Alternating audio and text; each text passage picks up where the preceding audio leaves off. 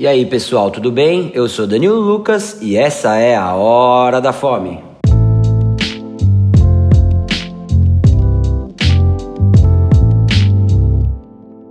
Você tem aquela lanchonete que te traz uma memória afetiva, aquele gostinho de infância, boas recordações e lembranças? Então, porque a lanchonete que eu vou falar hoje me traz exatamente isso. E ela é muito famosa, e provavelmente você já tenha até comido. É o Achapa. O Achapa abriu as portas em 1967 e hoje possui seis unidades aqui na cidade de São Paulo, todas sempre muito cheias.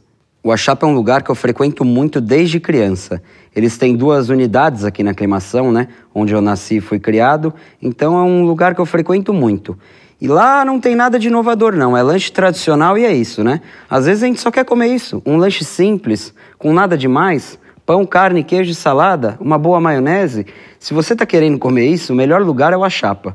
Para começar, quando você sentar no Achapa, pede uma porção de batata canoa e para acompanhar uma porção de maionese artesanal.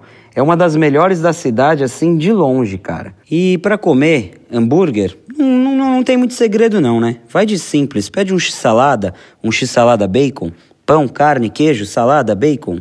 E uma dica que eu dou, seja o lanche que você pedir. Adicione umas fatias de ralapenho, fica uma delícia, dá uma picância assim, dá um up no lanche que fica muito melhor. E para quem é vegetariano, no Achapa tem uma opção bem legal. É o Fit Burger de grão de bico, que é um hambúrguer de grão de bico com alho poró, coberto por queijo, tomate, alface e maionese. Em vez de ser servido no pão, ele é servido numa folha de acelga bem crocante. É muito bom, vale muito experimentar. E é isso aí, agora que você já conhece um pouco mais do Achapa, vai lá conhecer depois da pandemia. Por enquanto você pode pedir na sua casa diretamente pelo restaurante ou pelas plataformas de delivery. É isso aí, amanhã eu volto com mais uma dica para vocês. A Hora da Fome termina aqui. Abraço!